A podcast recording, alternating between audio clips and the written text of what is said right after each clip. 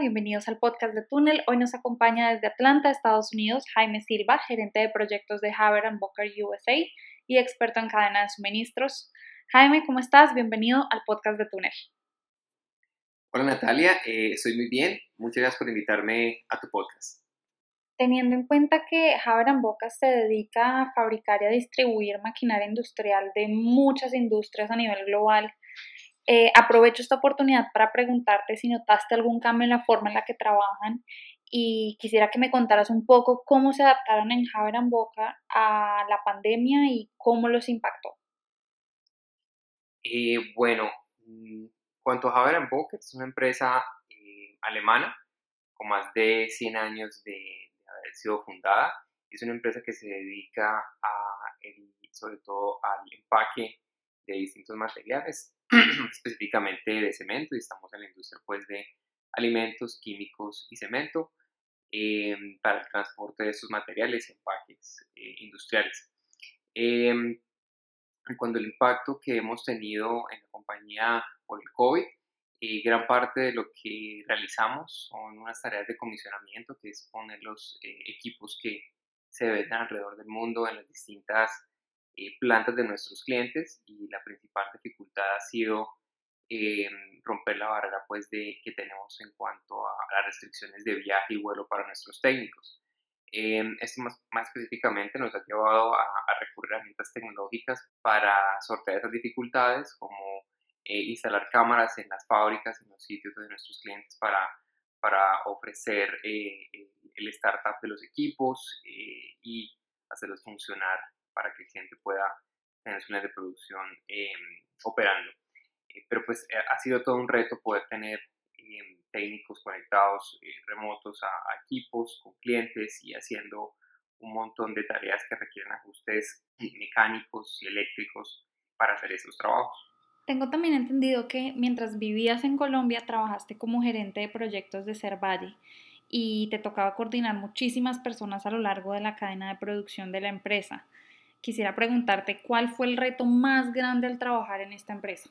Bueno, respecto a, a, hacer Valle y, y, la coordinación o, la gerencia de la cadena de abastecimientos de la cadena de abastecimientos de la compañía, eh, uno de los retos más grandes que teníamos era el tema de comunicaciones con, pues bueno, con eh, tanto nuestra planta de alimento en Buga como con los distintos eh, vendedores de, de, materia prima. La compañía eh, tiene su propia planta de alimentos y parte o gran parte de mi labor en la compañía era eh, administrar la cadena de suministros em, para entregar materia prima como era maíz y torta de soya a nuestra planta de alimentos y que allí se produzca alimento que finalmente se distribuye en las granjas de la compañía para eh, el levante de los cerdos, el levante, crianza y todo el proceso de, de nuestros cerdos.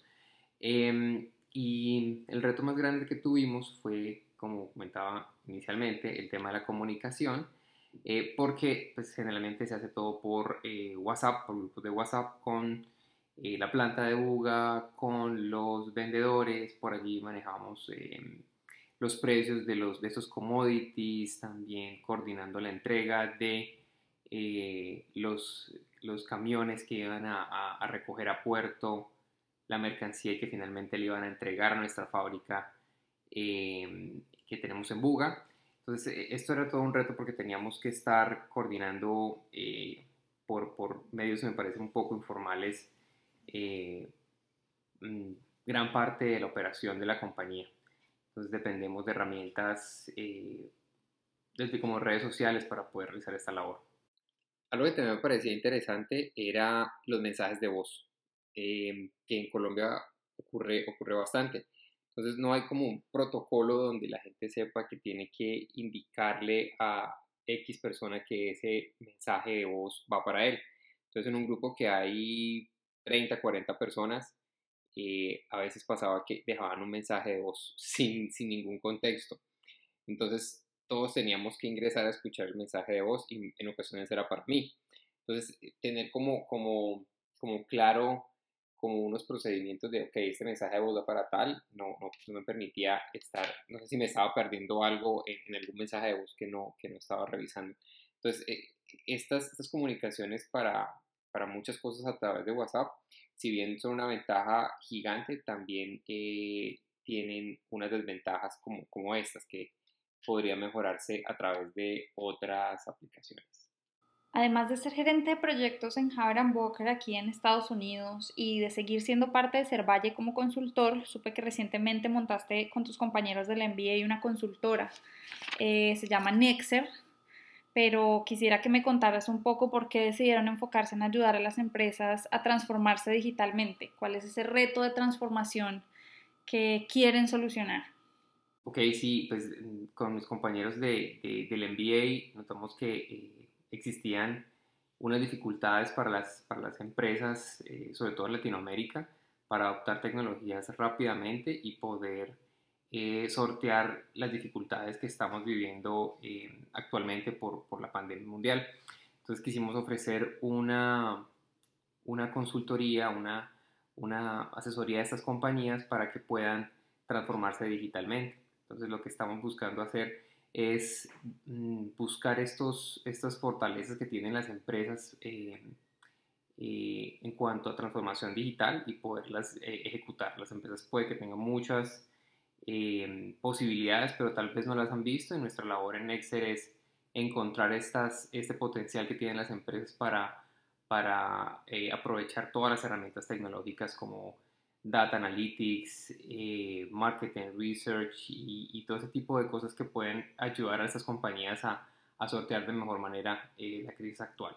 La transformación más grande que, hemos visto, o donde vemos que, que, se pueden hacer cosas importantes, es el cambio de la forma en que las empresas entregan sus productos a los clientes o sus consumidores finales. Generalmente eh, las empresas tienen un establecimiento, un local, eh, un establecimiento pues en brick and mortar y eh, lo que hacen es que sus, esperan que sus clientes lleguen para, para eh, comprar sus productos y abastecerse. Lo que, lo que estamos viviendo ha llevado a que muchas empresas lo que hagan es llevar sus productos finalmente donde los clientes. Hemos visto que muchas empresas están haciendo mercados móviles o la, la forma en que, en que distribuyen sus productos ha cambiado para ir ya no esperar que su cliente vaya a ellos, sino que ellos directamente vayan a sus clientes eh, con sus productos y servicios. Bueno, con todo esto que nos has contado, espero que más empresas se unan al tren de transformación, de la mano obviamente de los expertos del equipo de Nexer. Eh, y quisiera pues que le cuentes a nuestros oyentes dónde están prestando sus servicios actualmente y cómo podrían contactarlos. Eh, actualmente estamos ofreciendo servicios acá en Estados Unidos, en España, Perú, México y también en Colombia.